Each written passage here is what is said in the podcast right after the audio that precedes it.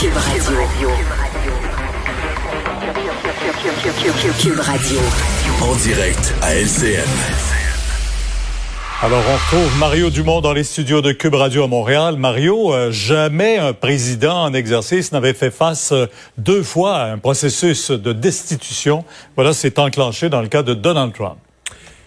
Il y a un côté dramatique à ça et il n'y a pas l'ombre d'un doute dans mon esprit que si on y allait sur le plan des faits rigoureux, il a commis des gestes assez graves et même là on a mis dans l'acte d'accusation euh, les événements survenus au Capitole, donc l'incitation à l'insurrection.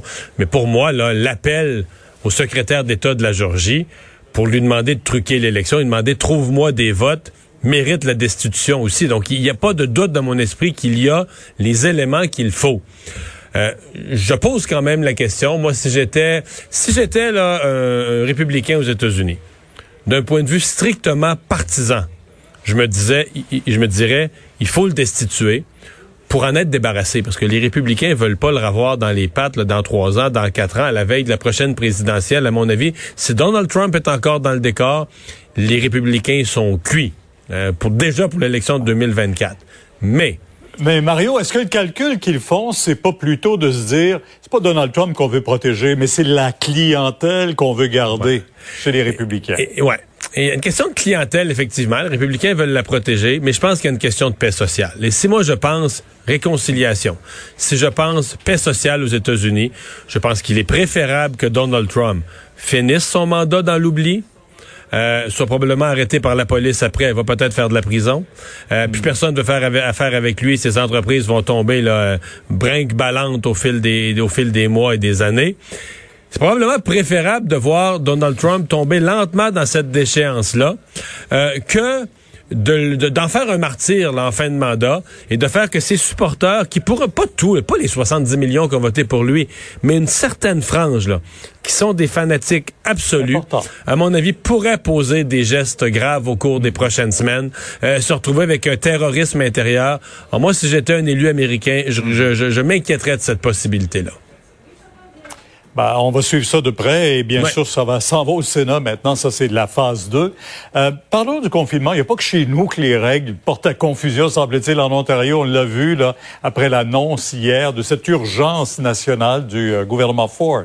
Ouais, urgence euh, qui est accompagnée d'un avis, un stay at home, rester à la maison d'une certaine façon, ça pourrait avoir l'air plus sévère que ce qu'on vit au Québec, parce qu'il n'y a pas d'heure, c'est pas après 20 heures le soir, c'est en tout temps rester à la maison. Ce qui rend ça perceptuellement moins sévère, puis M. Ford a insisté là-dessus, c'est qu'il n'y a pas de notion là, des, des amendes. Euh, ce qui, la grosse différence, c'est que si tu quittes la maison, euh, t'as pas d'amende, ou en tout cas, on dit la loi permettrait des amendes, la loi permettrait l'intervention policière, mais ça n'était, ça n'est pas l'intention, en tout cas pour le moment. Et je veux dire, pour les Ontariens, ce qui est loin d'être clair, c'est Mettons que je les transgresse, les règles, qu'est-ce qui arrive? Et ça nous ramène un peu au Québec, nous, il y a quelques semaines ou il y a quelques mois, quand euh, Mme Geneviève Guilbeault se faisait une fierté de dire, euh, regarde, les policiers donnent des avertissements, on veut pas on veut pas devenir un État là, qui est trop sévère, où on distribue trop d'amendes, les policiers vont être de bonne foi, avertir les gens. Et Pierre, moi, là, j'avais j'avais applaudi ça, j'avais dit c'est une bonne chose à entendre, on fait appel à la bonne volonté des gens. Puis c'est infiniment triste. Très, très, très, très triste. Mais finalement, pour avoir des résultats, pour que les gens restent vraiment chez eux, mm. il a fallu prendre, la, il a fallu arriver à la ligne dure parce que ce qui est triste, c'est que la ligne de l'appel à la bonne volonté, t'as un 50-60% de la population qui respecte les consignes, fait d'énormes sacrifices, et eux viennent frustrer après les autres.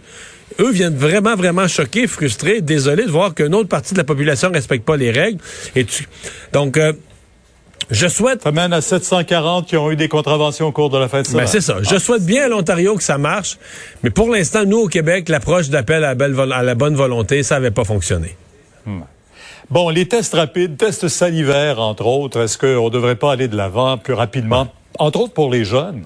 Ouais, mais en fait, les, les tests salivaires là, et c'est la, cette recherche qui a été faite par des chercheurs de l'université McGill, c'est le même test là, qui, qui, s- qui s'analyse dans les mêmes laboratoires où présentement on analyse ce qui, est, ce qui vient de l'écouvillon, la tige qu'on entre dans le nez.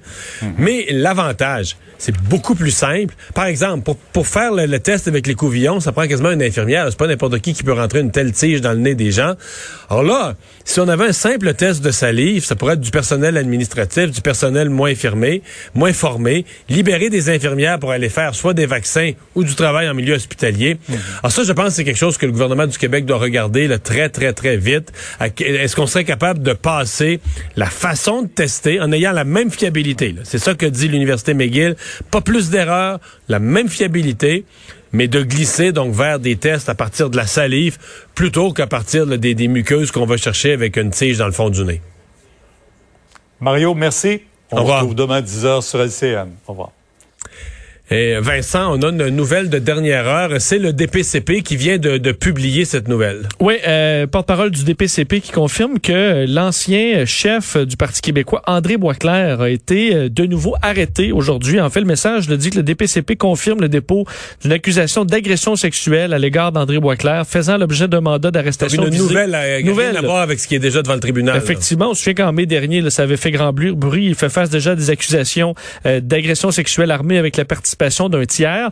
Euh, ben là, ça s'ajoute. là. Donc, euh, euh, il a été arrêté, Mais, mais je me interrogé. qu'à l'époque, les policiers euh, avaient dit, euh, écoutez, s'il y a d'autres victimes, il y avait l'air d'avoir des rumeurs là, qu'il y avait d'autres victimes. On avait s'il y a d'autres victimes, n'hésitez pas à nous contacter, etc. Donc, c'est probablement ce qui est arrivé. Ben, parfois, quand il y a, surtout dans la médiatisation d'un cas, ça peut amener certaines personnes à vouloir porter plainte. Est-ce que c'est ça? On verra, mais il a été arrêté, interrogé, puis relâché, libéré sous condition. Sa comparution le 1er mars prochain au Palais de justice de Montréal. Est-ce qu'on sait ce qu'on va joindre toutes les causes dans un seul procès? Ça, c'est pas, pas annoncé trop tôt. Bonne question. Ouais, j'ai pas le détail du retour. à ça, Et euh, on dit euh, qu'on ne connaît pas l'identité de la victime. Il y a ordonnance de, de, de non-publication là-dessus pour l'instant.